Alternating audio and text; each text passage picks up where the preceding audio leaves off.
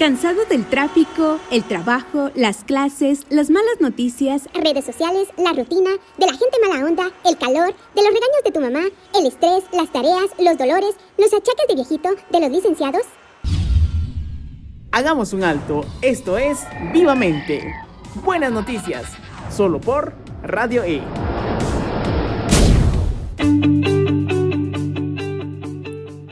Hola queridos amigos, es genial tenerlos de nuevo en este programa, una continuación del anterior. Les saluda desde casa Janet Chávez López.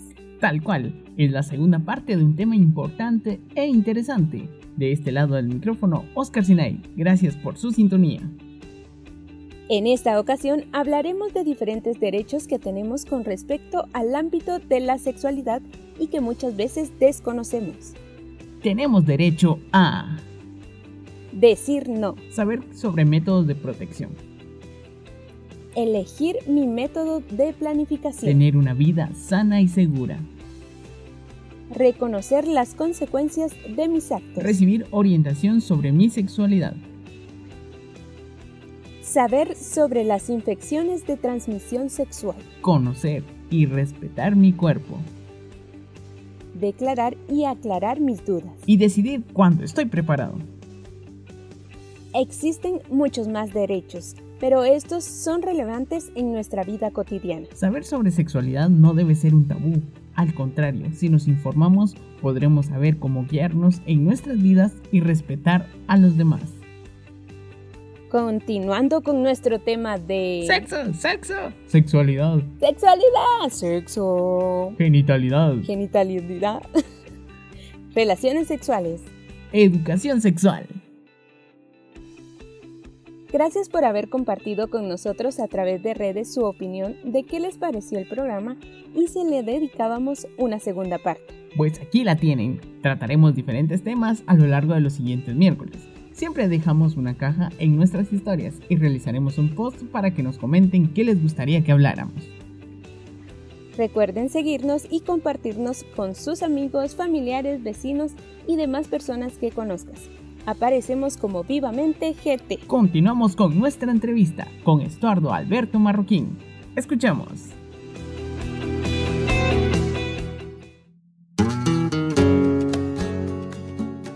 ¿El sexo debe ser morboso? Hmm. A ver, yo creo que el morbo viene precisamente como producto de la imaginación por lo que ignoro. Entonces, el morbo, una cosa es que tenga eh, una cuestión erótica, de quizás de sensualidad, si le quieres ver así, pero otra cosa es el morbo, ya como un desborde de la imaginación, eh, con tal de evadir mis ignorancias o mis prejuicios con respecto a. Y entonces tiene que exagerar algunas dimensiones, ¿sí? Eh, por ejemplo, en, los casos de la pornografía eso se puede ver. Entonces, el morbo, esa, esa capacidad de verlo así como mm, un poco distorsionado, era la, la, cuestión sexual, sexual, creo que responde a esos juicios, a esas mm, ignorancias que manejamos, ¿no?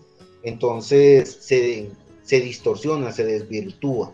¿verdad? Entonces, casi que es imposible hablar, por ejemplo, un, un hombre con una mujer de, su dimensión sexual, de su sexualidad o de sus genitales, eh, se vuelve imposible, porque entonces todo comienza a tergiversarse y a irse por, por, otro lado, ¿no? Comienzan a salir chistes, a veces chistes bastante, bastante denigrantes, ¿verdad? Entonces es una evasión en el fondo de querer afrontar estos temas con, como con madurez, ¿verdad? Entonces, ¿quién dice que no podemos hablar? Yo con mi mejor amiga, ¿verdad? Yo soy hombre, ah, bueno, entonces hablo con mi amiga, y somos de distinto sexo, pero podemos hablar de ese tema, sin que con eso yo le esté proponiendo algo a ella, ni ella a mí, ¿sí? Ni que estemos craneando y bien, no, simplemente es una manera de conversar de algo que es natural, entonces ahí se le quita el morbo. Pero el morbo al final lo que hace es me da pena, no, no sé cómo hablar esto, me da vergüenza, entonces comienzo a llenarme de un montón de babosadas ahí que lo que hace es enturbiarme el, el tema y no dejar que lo pueda abordar con naturalidad. Muy bien, gracias por la respuesta. Ahora hablemos un poco de la abstinencia y si este tiene algún tipo de relación con la castidad o de dónde surgen ambos términos. Ya, bueno, de hecho, pues sí, la abstinencia está relacionado con la castidad, ¿no? Em, la, abstinencia al final es una propuesta ética eh, en el sentido de saber esperar el momento, la persona, el lugar, en fin, las condiciones que quería las para poder tener yo una relación sexogenital en caso, ¿no? Entonces, la castidad, pues, es el hecho de, abstenerme de tener esas relaciones sexogenitales.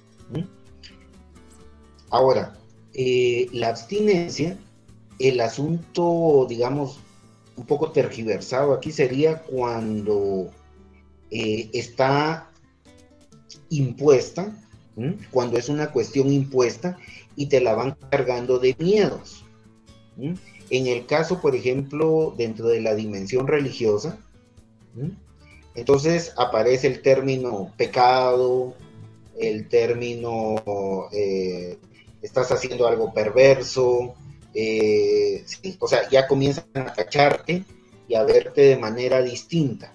Yo creo que el, asunto es eh, el ir pensando en la abstinencia como una propuesta ética, como una propuesta ética de valores, más allá de una dimensión religiosa cargada de, culpas o de pecados, ¿no?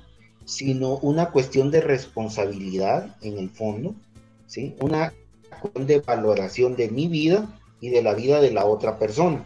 Entonces, el tema de la abstinencia, pues de alguna manera, creo yo, reúne o debería reunir esa propuesta. Es una propuesta que vas a lanzar a los jóvenes en su momento, ¿no? No es eh, una imposición, no debiese ser una imposición. Debería ser una propuesta que a los jóvenes les ayude a pensar, que a los jóvenes les ayude a reflexionar y a tomar mejores decisiones, quizás la abstinencia tal vez no, no va a decir, ah, bueno, hasta que me case entonces voy a tener una relación, pero quizás en lugar de tener una relación a los 14 años, puede ser de que pensar en la abstinencia me lleve a tener mi primera relación sexogenital a los 19. ¿sí? Ya son otras condiciones, ya es otra realidad, otro el contexto y de alguna manera la capacidad de responder a las consecuencias de esos actos. ¿Sí? Entonces, la abstinencia de alguna manera debiese dar todos esos elementos para ayudar a reflexionar a, los jóvenes, ¿no? Eh, creo yo que, por ahí iría el camino. Ok, muchas gracias. Y con respecto a otra pregunta que también nos hacen es si la sexualidad es solamente con fines reproductivos. Ok, creo que de alguna manera lo tocamos en alguna pregunta anterior, pero en realidad no. En realidad, tu cuerpo, sobre todo los órganos sexogenitales, eh, son altamente erógenos. ¿sí? Eso quiere decir que pues están cargados de, zonas supremamente sensibles que te van a generar placer. Y el placer mm, pues segrega muchas otras hormonas en el cuerpo que van a conectar con el cerebro, que te van a dar también sensación de bienestar, sensación de sentirte amado, querido, em, te van a dar alegría, te pueden dar tranquilidad, en fin. Entonces, eh, la, relación sexogenital y la sexualidad no solamente tienen fines reproductivos, ¿sí? Sino que también tienen fines, vamos a decir, eh, de salud a nivel personal, ¿sí? que de alguna manera, pues le dan una perspectiva distinta a la vida, es una manera de expresar afecto, de expresar cariño, de expresar amor eh, en doble sentido, ¿no? O sea, yo le expreso a la otra persona y la otra, la otra persona también me lo expresa. Y, lo hace también a través de su cuerpo. Entonces, por eso, eh, no solamente se reduce a, fines reproductivos. Ah, bueno, hay que reproducir la especie. No, tiene que ver con, con otras cuestiones más de la vida que tienen que ver con los afectos, con las cercanías, con la salud, muchas veces del, propio cuerpo, de la propia persona. Entonces, tiene esa finalidad también, ¿no?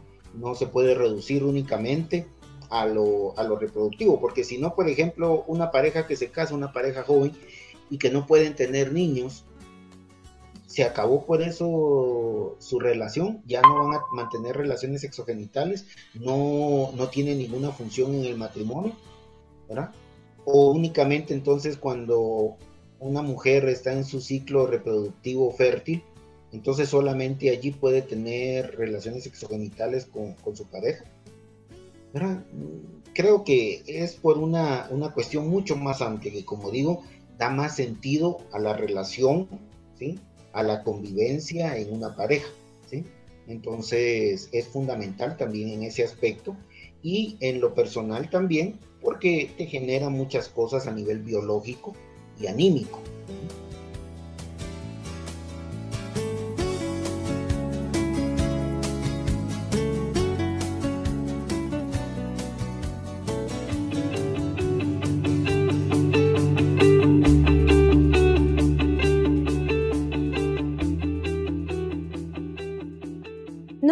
habrás escuchado de Pascu y Rodri. ¿Has escuchado, Oscarín, de Pascu y Rodri? No, Janet. ¿Quiénes son ellos? Pues te cuento, ellos crean canciones de humor para entretenernos y contarnos antiguas historias reconocidas. Utilizan y realizan sus propias animaciones por medio de videos que puedes encontrar en YouTube. Vale la pena escucharlos. Hoy te traemos una canción muy peculiar acerca de la mitología griega y el personaje de Zeus, ese rey de los dioses del cielo y el rayo. Recuerda, es un poco de humor. Soy Zeus. Bienvenida a Destripando la Historia con Pascu y Rodri. Hoy os vamos a hablar de mí. Nace en Creta el dios más sensual. Es el hijo de un titán. Que se merienda a sus hijos, yeah, pero su mamá le logra ocultar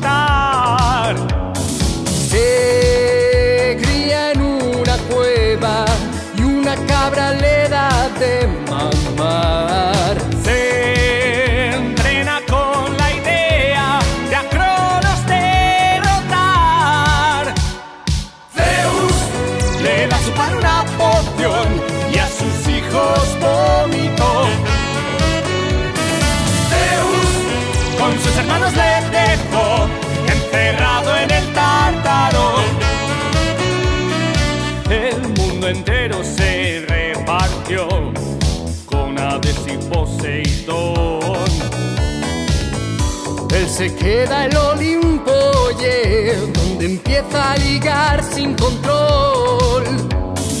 Lo intenta con su hermana y ella le rechaza más de una vez. Pero al final la engaña y se casa con él. Zeus, estar casado no es razón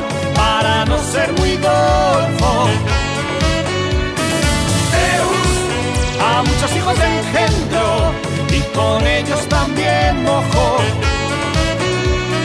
Ese águila que va por ti. Es Zeus, la lluvia de oro que cae sobre ti. Es Zeus, Ese cisne que hay ahí. es Zeus, y tu amiga de siempre, oh sí. Es Zeus, Se transformó en su hermano para con su nieta poder picar. Y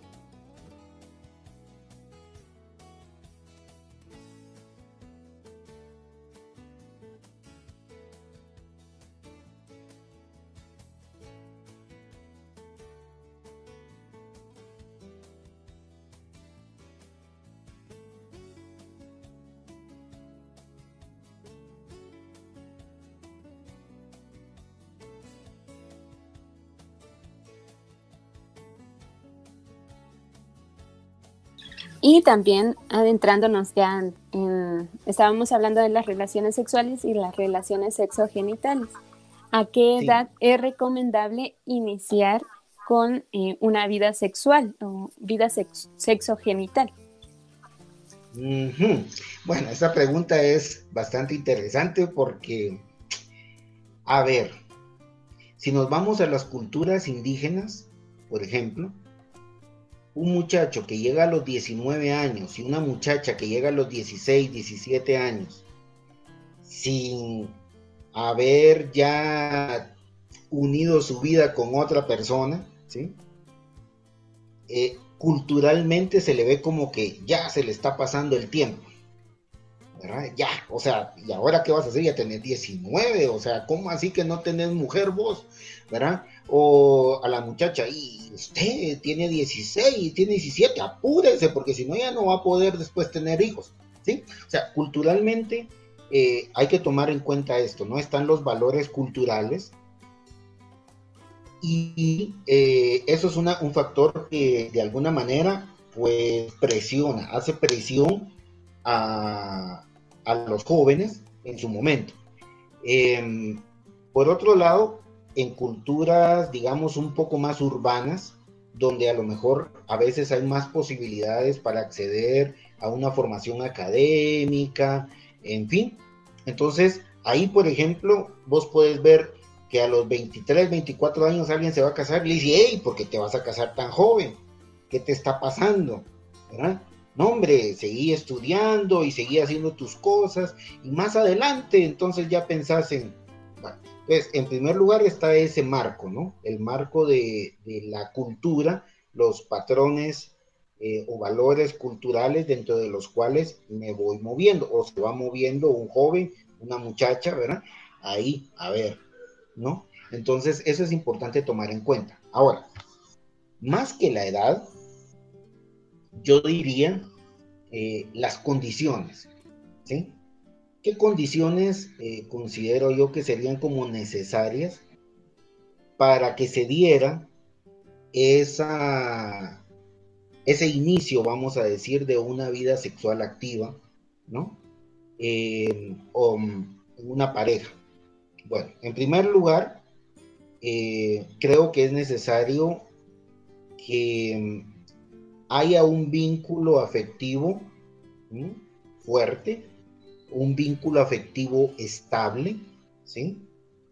Eh, eso creo que es fundamental, ¿no? Un vínculo afectivo fuerte y estable, por un lado.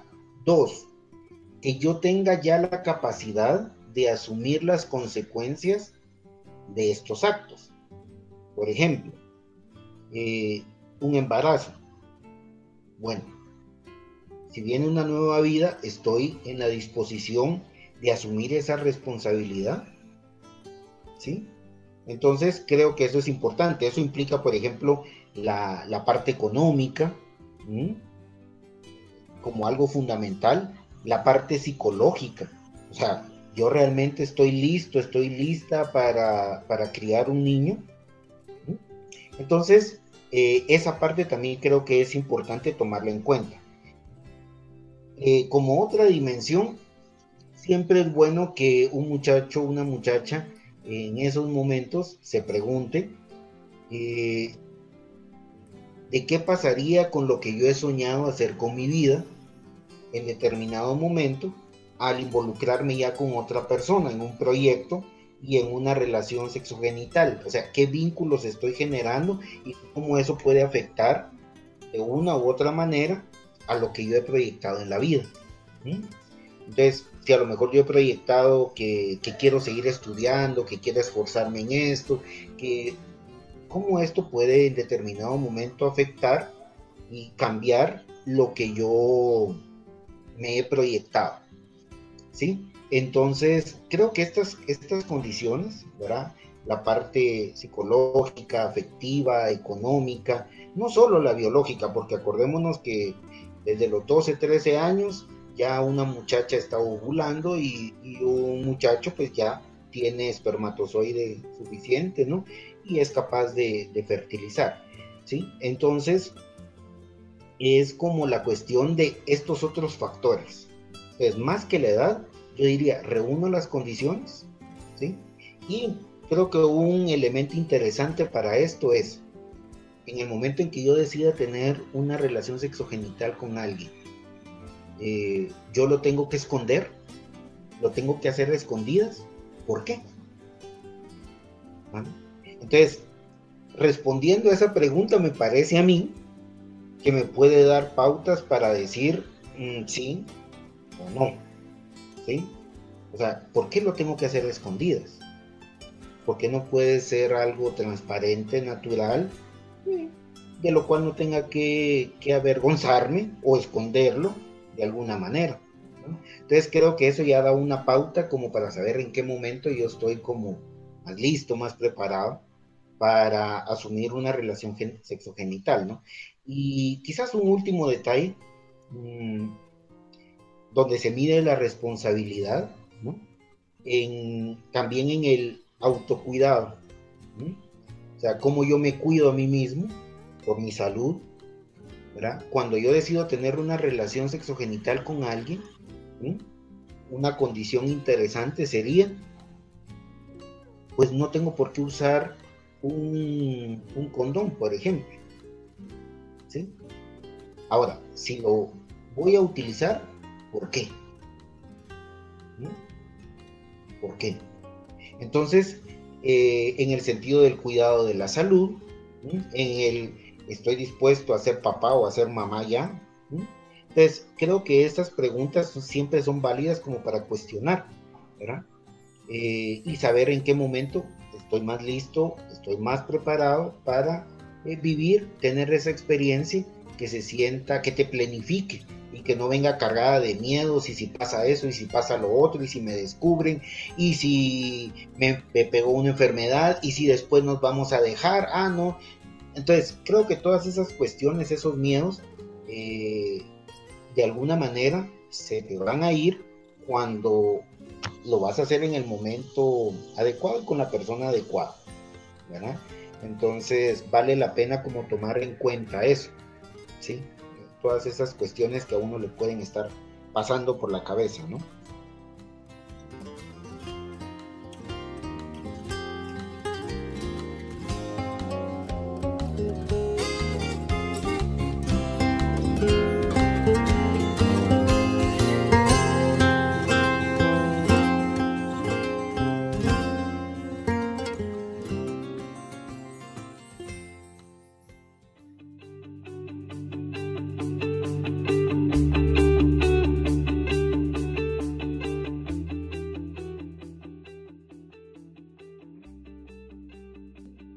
La semana pasada nuestro invitado nos comentaba sobre que la masturbación tiene como fin el propiciar el descubrimiento de nuestros cuerpos. Sin embargo, esto va acompañado de la autoexploración. Tanto hombres como mujeres debemos revisar constantemente nuestras mamas y genitales, Con ello podemos detectar anormalidades que pueden causar algún contratiempo posteriormente. Pero antes de seguir, ¿qué es la autoexploración? Es la revisión detallada de nuestro propio cuerpo. Principalmente se realiza en las mamas y ya sean partes masculinas o femeninas. Así que vamos paso a paso. Los hombres también pueden sufrir cáncer de mama, sin embargo es menos común y ante el desconocimiento potencialmente más mortal. La mortalidad de cáncer de mama en hombres se da por el desconocimiento y la posible inmunidad que los hombres creen poseer. Esto parte de un tabú sobre que únicamente las mujeres sufren este tipo de cáncer. Y es que los hombres representamos apenas el 1% de los casos totales, es decir, un hombre comparte ese padecimiento con 99 mujeres. Este cáncer puede ser más frecuente cuando existen casos previos en la familia del paciente o también cuando se consumen ciertos medicamentos. Por eso hoy te traemos diferentes pasos para poder realizar la autoexploración de mamas, tanto para hombre como para mujer. Paso 1. Párate frente a un espejo con los hombros rectos y los brazos junto a la cadera y mírate las mamas. Debes encontrar tamaño, forma y color normales si notas alguna alteración como formación de hoyuelos, arrugas, bultos, cambios de posición de un pezón, enrojecimiento o dolor, lo mejor es visitar al médico. Paso 2. Ahora levanta los brazos y fíjate si ves alguna de las alteraciones antes mencionadas. Paso 3. Cerciórate de no poseer un líquido en ningún pezón. Puede ser transparente, lechoso, amarillento o inclusive sangre. Paso 4. Deberás acostarte y palparte las mamas, mama izquierda con la mano derecha y viceversa. Tu tacto deberá ser firme y pausado, siempre con las yemas de los dedos, en forma circular, figurando el tamaño de una moneda de aquetzal. Realiza patrones para poder cubrir toda la mama de arriba abajo o de forma circular empezando con el pezón para afuera, hasta llegar al abdomen y clavículas. Paso 5. Finalmente, ya sea en la silla o de pie, pálpate las mamas, siempre cubriendo todo el pezón. Una de las mejores opciones es cuando te encuentras en la ducha. Debes realizar la autoexploración una vez al mes, mujeres preferiblemente después de la menstruación. Y ahí la tenemos, una autoexploración que nos ayudará para identificar cualquier molestia y así poder tener tiempo, si se requiere, para visitar a un médico o también podamos ayudar a otros explicándoles cómo se realiza este chequeo.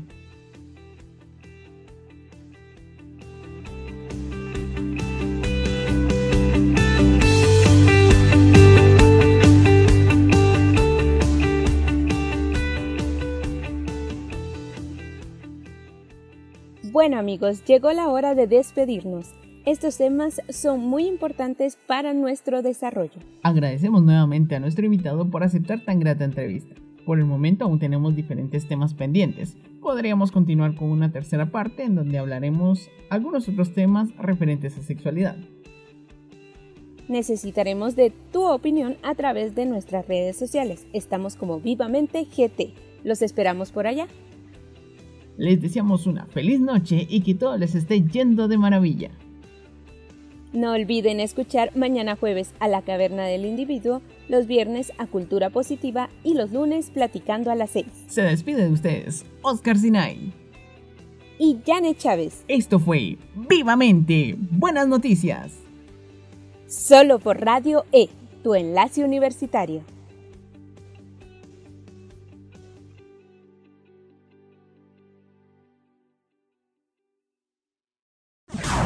Esto fue Vivamente. Nos escuchamos el próximo miércoles a las seis y media de la tarde. Sigue en sintonía de Radio E, Enlace Universitario.